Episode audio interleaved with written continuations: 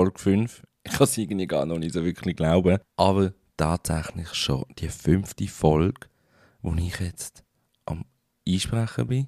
Beziehungsweise ihr jetzt gerade auf die Ohren bekommt. Schön sind ihr auch wieder dabei, wenn es wieder mal heisst Psychohygiene der feinen Art. Danke vielmals fürs Zuhören und nicht nur fürs Zuhören, sondern einiges mehr für eures grandiose, bewegende und so tolle Feedback. Ich habe wieder Messages von euch bekommen, die mich echt überwältigt haben, die mich berührt haben, die ich einfach nur wahnsinnig schön gefunden habe und ich das lesen durfte. Und an dieser Stelle nochmal ganz, ganz, ganz, ganz, ganz, ganz herzlichen Dank für alle, die mir geschrieben haben, mit einem super Feedback, das ich auf jeden Fall wird einfließen lassen in den nächsten Folgen.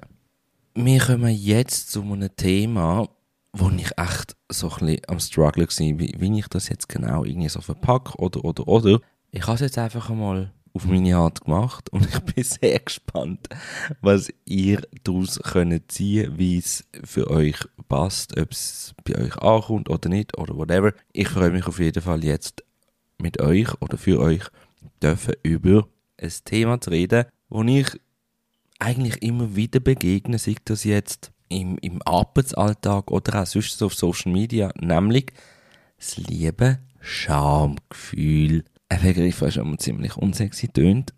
Aber, nein, nicht aber, sondern er hat auf jeden Fall so ein einen sehr unsexy und unangenehmen Touch. Oder sehen um nicht das so.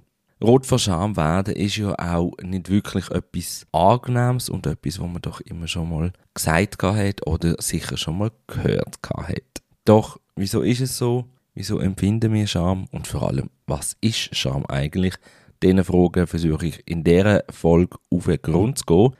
Und da würde ich einfach sagen, ohne langes Klimbim legen wir doch direkt los. Und zwar mit der Frage, was ist Scham?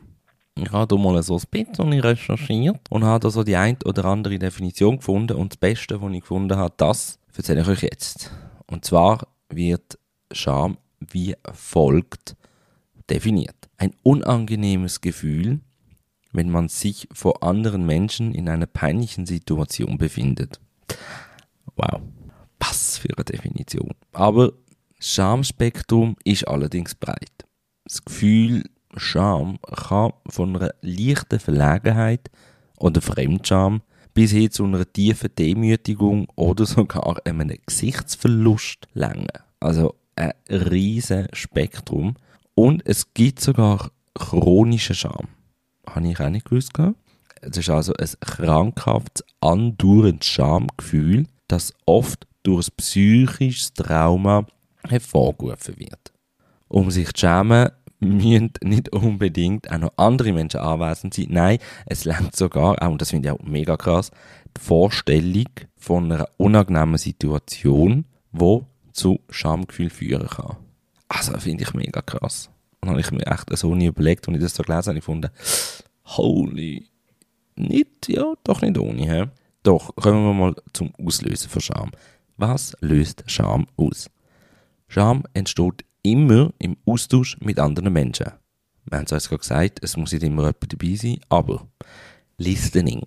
Egal, ob wir uns in einer bestimmten Situation befinden wo andere Menschen anwesend sind oder uns die Situation nur vorstellen. Wir schämen uns, weil wir eine negative Reaktion von unserem Umfeld befürchten oder sogar bekommen. Okay, ja, eigentlich auch krass. Hat etwas. Denn was aber der Scham auch noch kann sein, beziehungsweise die verschiedenen Typen von Scham, habe ich ehrlich gesagt mir überhaupt noch nicht so Gedanken gemacht, was es für Schamtypen oder Schamarten geben könnte. Man schämt sich, Punkt. Und das überlegt man doch nicht noch mehr, weil es ist ja schon unangenehm genug. Aber ich mache jetzt mal vier Unterteilungen. Der soziale und körperliche Scham aufgrund von Abweichungen oder einem abweichenden Persönlichkeitsmerkmal, zum Beispiel Körperscham, oder auch Scham für ein unpassendes Verhalten. Also zum Beispiel ein lautes Lachen in der Öffentlichkeit. Wer kennt Tante XY nicht? Oder der Onkel? Oder weiß doch auch nicht wer, wo lacht wie, wie eine Hyäne, wie eine ich wüsste, was ich meine. Also ich glaube, jeder hat so etwas zum Kopf. Dann gibt es auch den Charme, wo entsteht aufgrund von einer Überschreitung oder einem grenzverletzenden Verhalten. Also wenn wir für unser Verhalten öffentlich oder von anderen kritisiert werden, zum Beispiel auch in einer Feedback-Runde, kann das auch unangenehm sein, sprich können wir uns auch schämen. Oder wenn wir lügen oder gesellschaftliche Normen brechen. Also so gewisse Sachen, wo halt einfach, wo man nicht macht, wo man, wo man in der Gesellschaft nicht zu machen hat oder wie auch immer. Kennen wir sicher alle. Dann, und da kommen wir so ein bisschen wieder aufs Thema von der letzten Folge mit dem inneren Kritiker, Versagen oder Misserfolg. Wer kennt es nicht? Niederlagen, wenn wir einen Fehler machen oder wenn wir eine Behauptung anstellen, was sich allerdings nachher als Irrtum herausstellt, das kann zu Scham führen.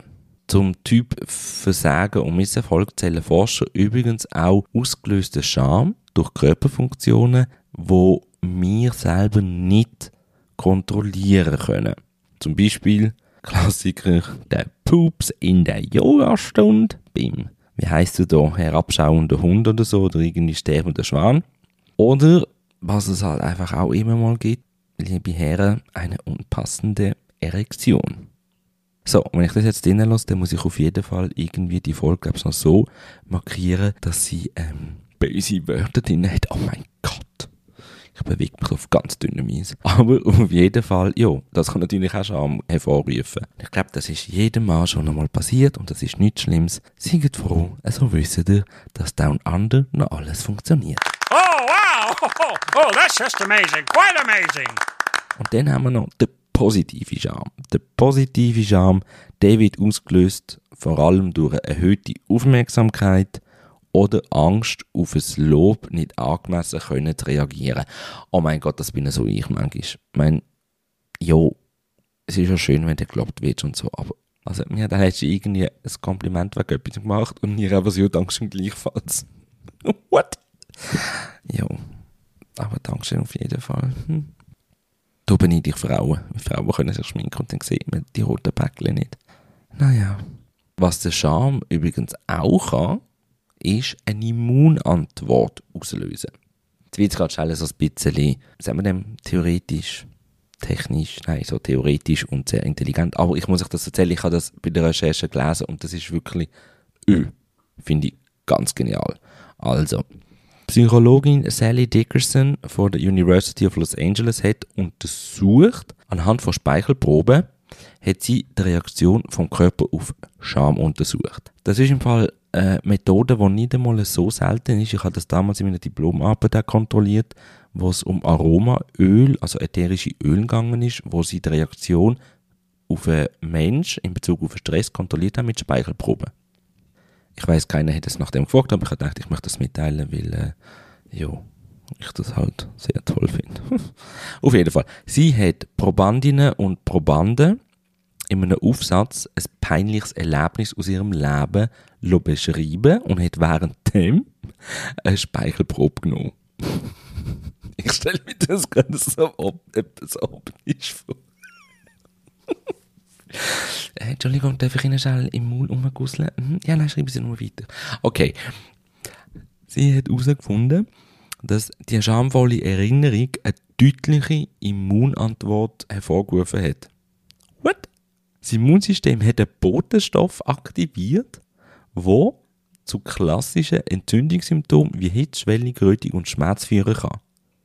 Die Symptome können allerdings auch auftreten, wenn wir uns schämen. Hä? krass. Richtig krass.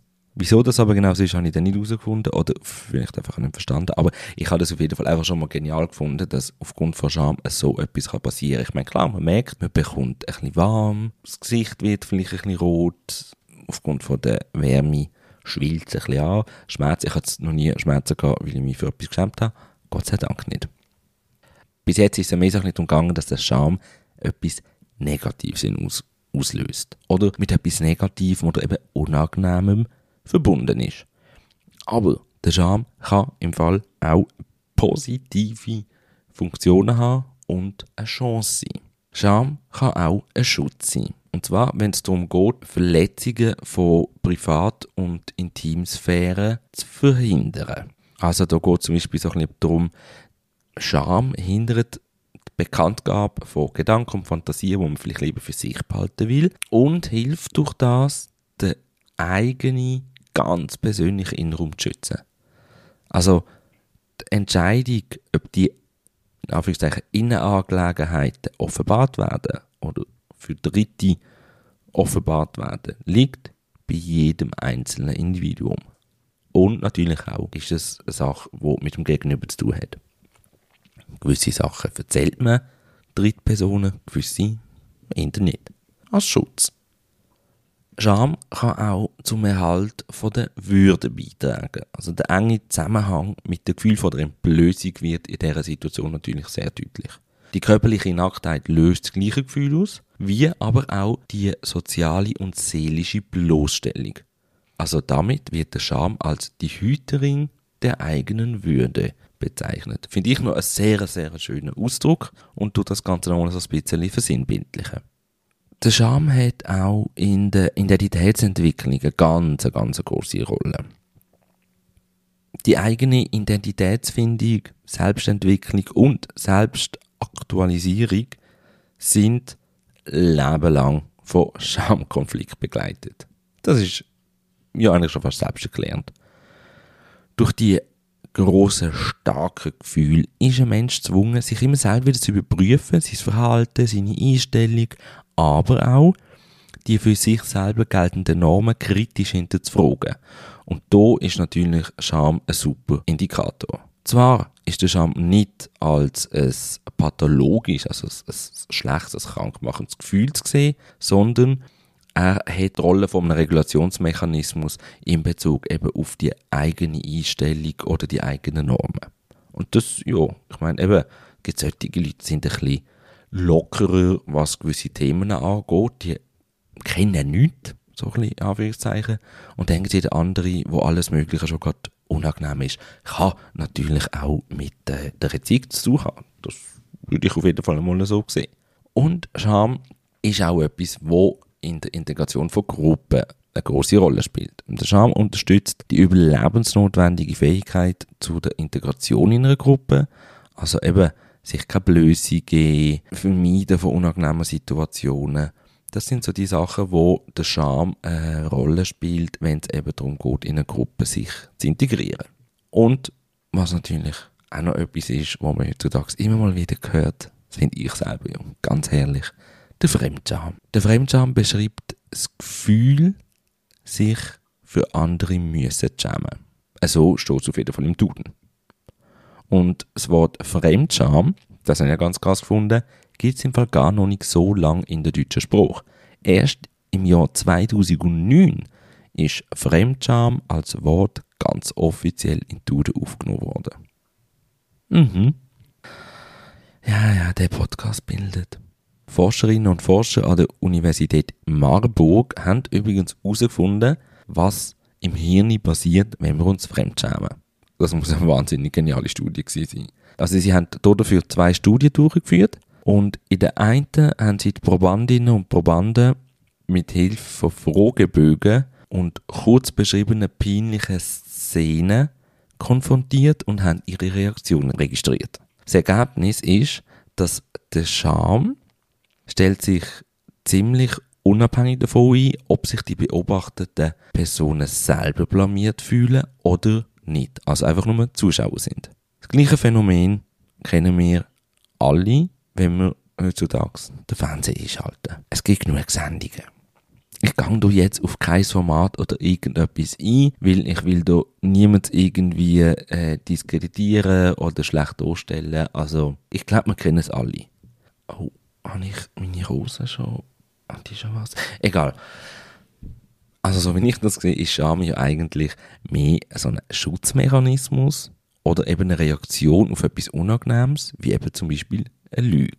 So finde ich, hat der Scham absolut eine Daseinsberechtigung und da dürfen wir so ruhig bleiben. Und wenn er mich natürlich auch noch gerade daran hindert oder mich lenkt in Bezug auf meine eigene Entwicklung, tipptopp.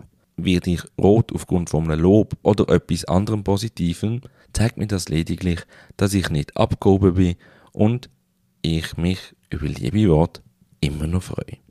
Gemäß Dorsch, dem psychologischen Lexikon, ist Scham übrigens folgendes. Scham ist eine negative Emotion, die entsteht, wenn man das Gefühl hat, bestimmte Werte, Regeln oder Ansprüche nicht gerecht zu werden. Oder gerecht zu sein. Ja, das hat etwas. Wie geht's euch mit dem Scham? Was bedeutet für euch Scham? Empfindet ihr schnell Scham? Werdet ihr schnell mal rot? Oder euch ist quasi nichts irgendwie peinlich? Lasst mich das doch wissen im neuen Post bei mir auf der Instagram-Seite Yannick Anderlein Raphael. Ich danke euch auf jeden Fall jetzt schon wieder ganz, ganz herzlich fürs Zuhören. Wünsche euch ganz eine gute Zeit bis in zwei Wochen, wenn es wieder heisst Psychohygiene der feinen Art. Stopp, stopp, stopp, stopp, stopp. Etwas habe ich natürlich vergessen. Folgt im Podcast, zum Beispiel auf Spotify, Apple Podcast und wo das überall möglich ist, bewerten den und erzählt euren Liebsten davon. Ich würde mich auf jeden Fall mega freuen und bedanke mich schon mal jetzt ganz, ganz herzlich. Habt's gut, habt euch gern, bleibt gesund und bis bald.